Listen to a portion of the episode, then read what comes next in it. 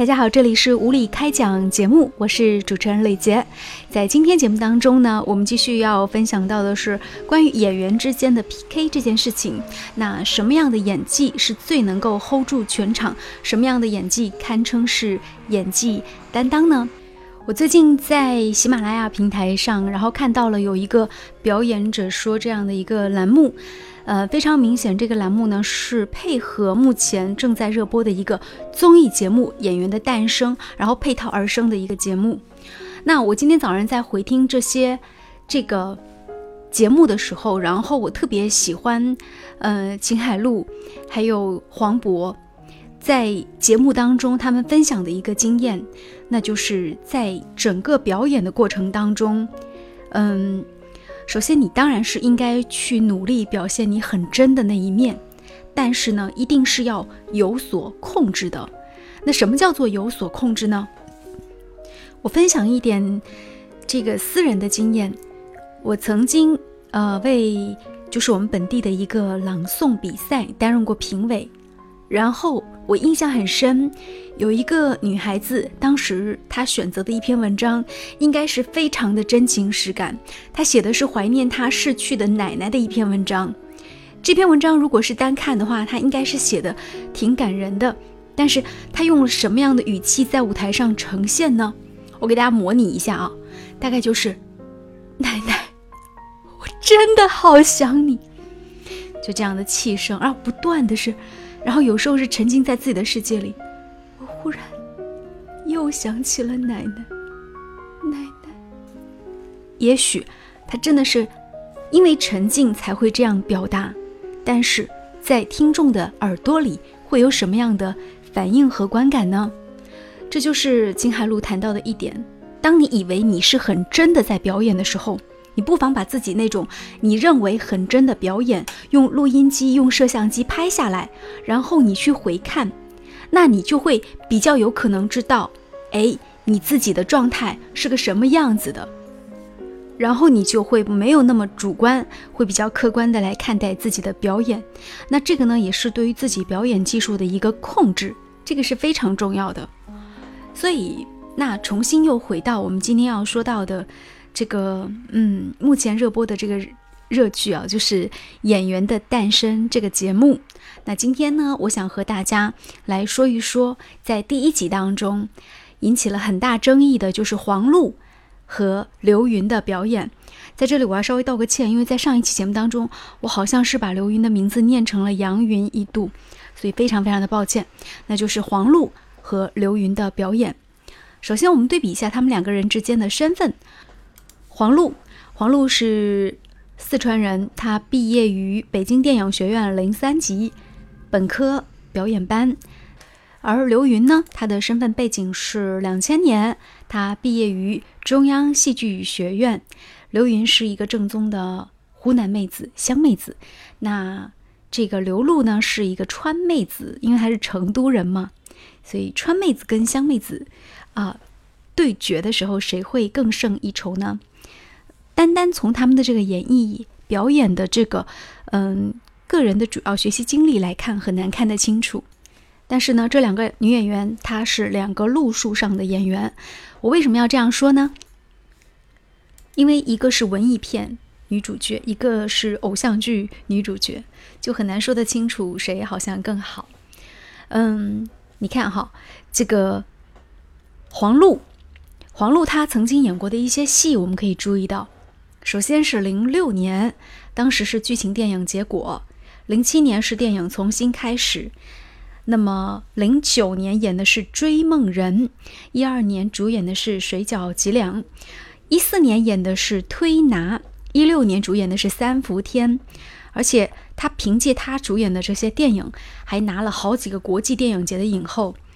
最为著名的是他的代表作品《盲山》。嗯，《盲山》这个电影。应该说是黄璐的一个本色出演。黄璐自己来形容他在演《盲山》时候的经历，他说自己好像是一下子被推到一个命运的河流当中，然后无法去抗拒这样的命运的转折，所以那几个月应该是拍的还挺痛苦的。在整个盲山的拍摄过程当中，那据说当时除了几个主要演员，大部分的演员都是当地的村民去演的，甚至有村民后来是希望这个黄璐所饰演的那个女主角真的留在他们村里面，然后刚跟他们当老婆当媳妇儿。呃，盲山讲的是一个什么故事呢？一个女大学生，然后是被骗。最后是被一个村庄的农民花八千块钱买回来当媳妇儿，但是这个女主角他一直想要逃跑，最后虽然是逃跑成功，可是当他坐上车的时候，在另外一头是村民抱着孩子追上来，那是一个让他撕心裂肺的孩子。尽管他的人终于离开了那个村庄，但是那个孩子却被永远的留在了那个村庄，又是另外一种。血脉之间的割离，这是黄璐的一个最经典的表演。我们再看一下，呃，刘云，刘云他演的基本上都是偶像剧为主。那萦绕在刘云身上的光环可能更多。你提到刘云，就会想起她是著名的歌星郑钧的老婆，而且是郑钧为了她然后离婚二婚娶了一个老婆。嗯，郑钧一直非常的宠她，所以呢，也让刘云，正如她在整个综艺当中表现出来的一样，有一点小女孩的这种气质。嗯，所以你会发现他在整个就是黄璐、刘云在对决的时候，非常明显，黄璐她的这种演技的流派和刘云是不同的。刘云她的表演也会有很走心的部分，但是呢。嗯，他的表演他不是那种沉浸式的。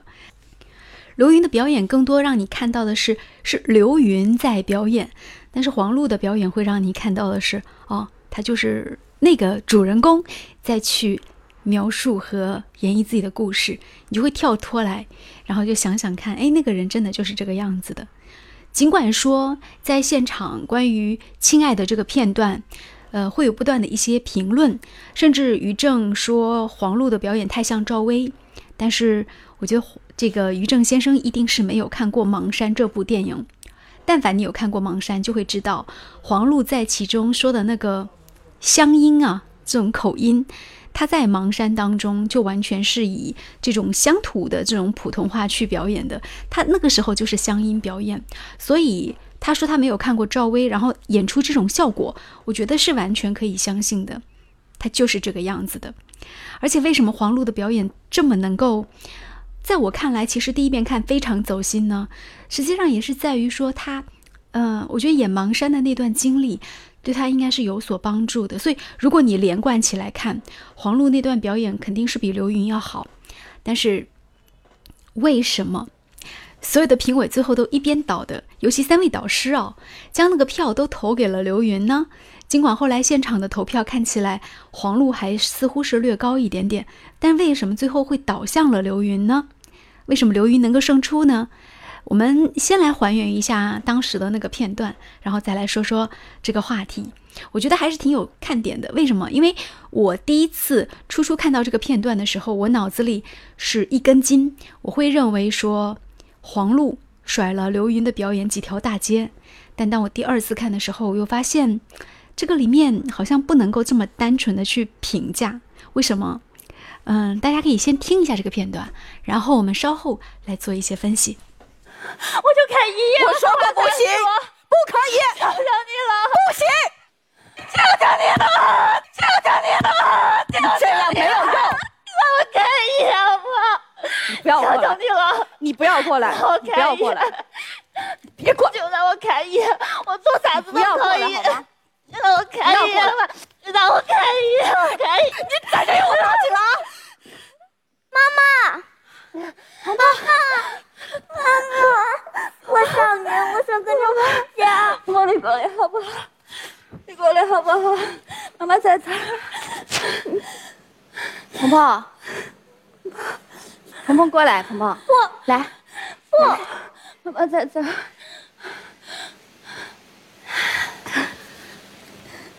请你放手。不，我就抱他一下，求求你了。坏蛋！放开！我我也当我也当过他的妈妈。过来，妈妈，你过来。妈妈，妈妈，妈妈放过好不好？可以放过。妈妈，我才是你妈妈。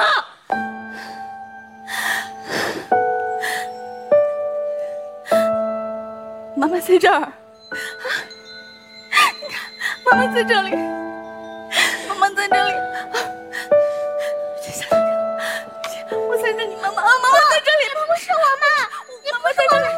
才是我的亲妈，你不是我妈妈，她才是我的亲妈，你是坏人，你是坏蛋，不能，不能，不能。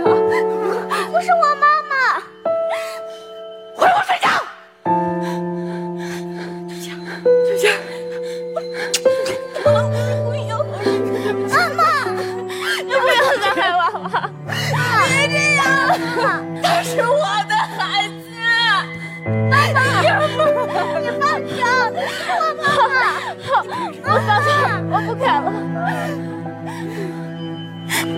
回去，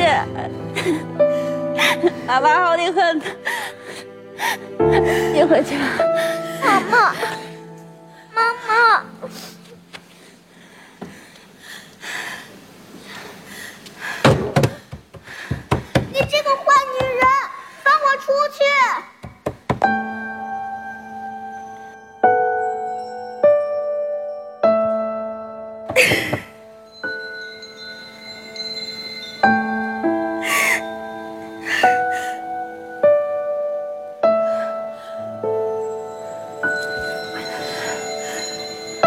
自己的小孩，他现在已经不认识我了。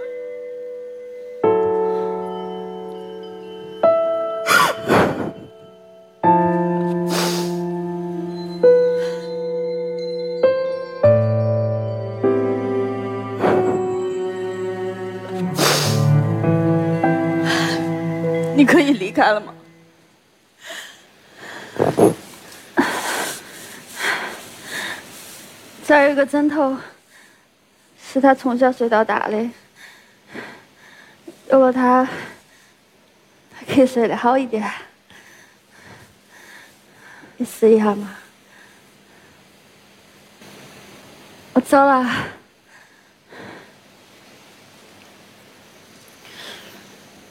我现在最多可以做到不恨你。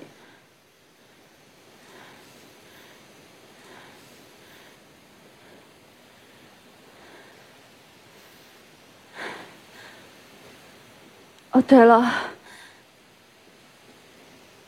齐刚他，哦不，红红他不能吃桃子，他吃桃子，吃桃子会过敏的。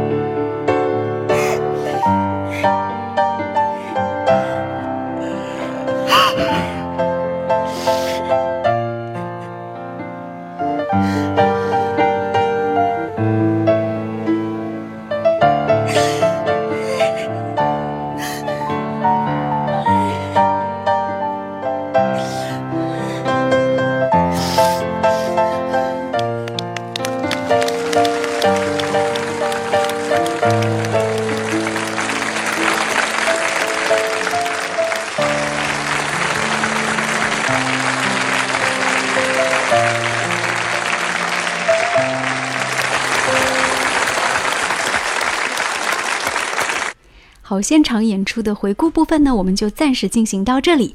现在我们稍事休息一下，来听一首歌，这是电影《亲爱的》当中的一首唱。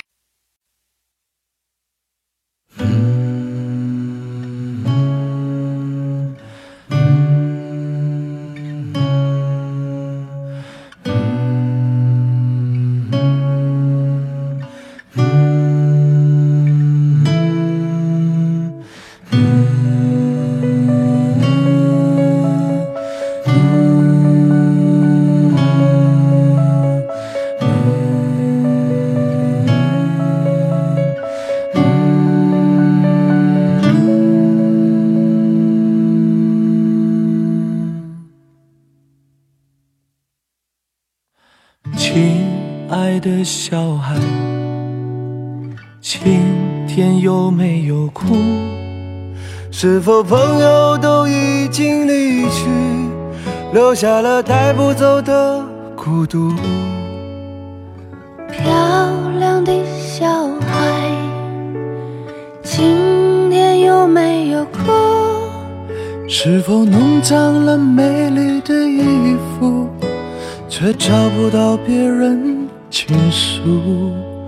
聪明的小孩。聪明的小今孩，天有没有哭？是否遗失了心爱的礼物？在风中寻找，从清晨到日暮。我亲爱的小孩，为什么你不让我看清楚？是否让风吹熄了蜡烛？在黑暗中独自漫步。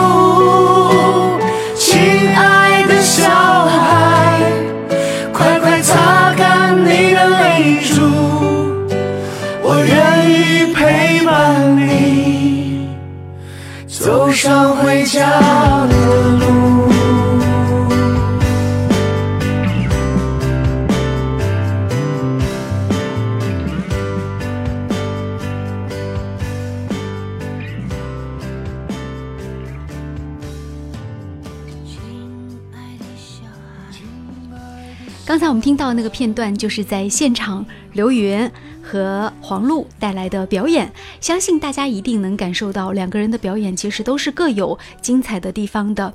那一开始可能刘云是有一些找不着这个。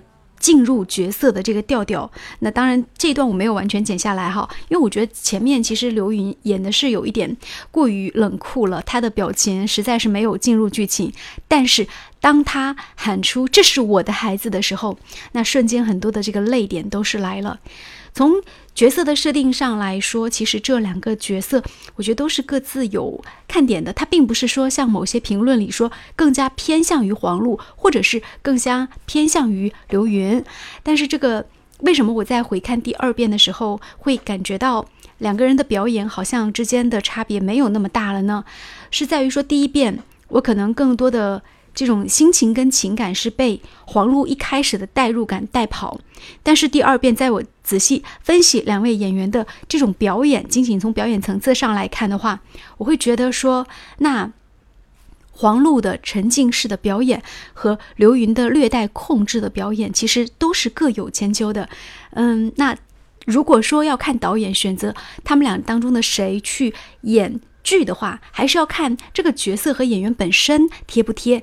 就像这个丹丹老师说的，有的时候呢，不仅仅是你的演技要好，也要在于自己会选择题材，还要看导演有没有慧眼，能够把你放在一个很合适的位置上，让你能够大放异彩。什么时候人是最放光芒的呢？人是在最最合适的位置上才会放射出自己的光芒的。所以不在乎说。啊，遇到什么样子的剧本，而是在乎说这个剧本跟自己的形象气质到底是不是贴合。就这段表演来说，控制和反控制，它都是各有千秋的。所以，呃，这就是我对于两位演员的这种。现场表演之后看过的这种看法，当然在后面有一些争执的部分啊，我觉得也是这个节目的一大亮点。现在呢，也将这个评委之间互相的这个争执，还有现场观众的这种现场的分析，那我们原因呈现一下。让我们一起把掌声送给黄璐、刘，情感传递出来的。我觉得演员这个职业，这个因为我自己有有俩宝贝儿。这个是特别难受，跟刘云他俩都特别好，我觉得就这个这真真的是又给我们出难题了，就就只能这样。最最后一句话是关键，又出难题了。啊，我觉得这个片段太残忍了，尤其是我。做了母亲之后，看到这个，我我实在是接受不了。但是让人觉得很欣慰的是，他们是通过真实的、不做作的情感传递出来的。我觉得演员这个职业是应该得到人敬畏的，因为他们毫无保留的把自己的情绪、身体、心灵全都奉献给一个跟自己毫无关系的角色。我自己演过很多的悲剧人物，我知道，在你融入到那个角色里面的时候，你是非常痛苦，你很难走出来。这种奉献是非常伟大的。我看到现在，我直到现在，我的两个手是麻的。这种代入感，我完全跟着两位演员走到了你们的世界里面。谢谢你们带来的精彩表演。没有想到，就这样一个虐心的题材哈，真的一下把我们带入进去，让我感觉到，假如我在台上不一定比你们好，真的可能会远不过你们，你们真棒。其实刚刚看这个片段的时候，我也感动的哭了。但是呢，我觉得，呃，我之前看过《亲爱的》，然后呢，我感觉王璐老师的表演啊，跟赵薇的表演太相似了，没有很打动我。但是刘允的东西，我觉得非常打动我。虽然他中间出现很多错误，但是在他抱住小孩的那一刻，我能感受到他妈妈的感觉。所以我觉得这这是他非常打动我的一点。嗯，另外想对刘云说的是，就你也是一个好演员，但是呢，可能现场出现的一些状况，我看到有两段表演，实际上可以更好的。我觉得从演员的能力来讲，黄璐是很真实的那种感受派，但是就是我看到你们在演到互相撕扯之前和之后都出现了一些状况，刘云在演之前的那个节奏里，确实能感觉到是有些乱的，包括后面也在我我特别想问，包括我对不起，孩子蹲在地上，对不起，我特别想问一个问题，就是大家看到的是哪哪哪哪个哪两个区域的状状况？你咋松松手了呢？什么声音？我一回头，我等着你说老公死了，我老公死了，我一回头我说活该，啪跪下，那一段都没演。我没看出来。你怎么没看出来？我大姐。刘云，你刚才后来错了之后，你一直在台上，其实你在台上的每一点都在我们眼睛里。其实你不用这样，已经发生了，已经过去了，什么都不说了。我没有错，你太像小孩是他了。错的，我知道。你有一段词还没有说完的时候，你就抢了，我根本就没有。错不管谁错了，好了，看我就觉得我这几天排练都白排了，一点没有，我们全看见了啦。不一样。我们全看见了。我没有错，根但是但是我想说的。是，我也没有觉得黄璐老师错，我觉得他特别了不起，因为在任何状况下他都 OK。你不能再哭了。们显得比 Jagger 还小。我刘云，你听我说。我觉得，我觉得不是，我觉得我最大的问题就是，我做不到像黄璐老师那样，就是整段不这整段词儿不说，直接跳到下一段，直接可以演，我懵了。我有我以为我现在都不知道我哪段词儿没说。对，因为他因为他不是故意的，他到现在为止他都不知道他整段哪哪哪段词儿没说但是我是觉得刘云，你打住。但是如果事实是这样，如果黄璐真的没有一段词没有说，我没有看出来，我们都我相信丹丹姐也没有看出来，所以你接的很好啊，这对你来说不是一个进步和挑战吗？是，我就觉得这是我来这个舞台学到的最大的地方，就是所以不要演员在任何状况下刘云，做的继续我不知道你多大了，但是你今天在台上，你到现在所有的表现太像一个小女孩儿了啊！当然，这可能是演员需要保留的，你不用特别老道啊。演员最主要的是要拥有那份天真，你太天真了，但你现在不能再哭了。其实你今天演的很好，而且你长得很漂亮，我特别喜欢刘云她老公。她老公是谁啊？郑钧。郑钧，啊哇，我每一次卡拉 OK 都会唱那些花儿。我跟你讲，上天是把运气同时给夫妻两个。那些花儿是朴树唱的。我就没见过这样的。好，以上就是今天所跟大家分享的物理开讲节目。啊、在刘云和黄璐的表演当中，你更喜欢谁的表演呢？呃，要再次还是要隆重推荐一下嗯，我刚刚有重新就补课看了一下黄璐演的电影，因为之前真的没有看过黄璐演的作品。那我后来看了一下他和这个应该算中国第六、第七代导演合作的芒山，嗯，他在里面的这种演出真的是很需要一点勇气的。所以，偶像派和实力派，然后偶像派和写实派，到底哪个更好呢？好像也真的很难用一两句话说清楚。总而言之，在这个时代当中，只要有你自己的粉丝，有你自己的观众，他就一定有存在合理的理由。嗯，好，既有作品探索人物的内心世界，也会有作品去展现世界的浮华，而两样都是生活当中的不可或缺。就到这里吧，这里是物理开讲，喜欢我们的节目，订阅我们的频道，再见。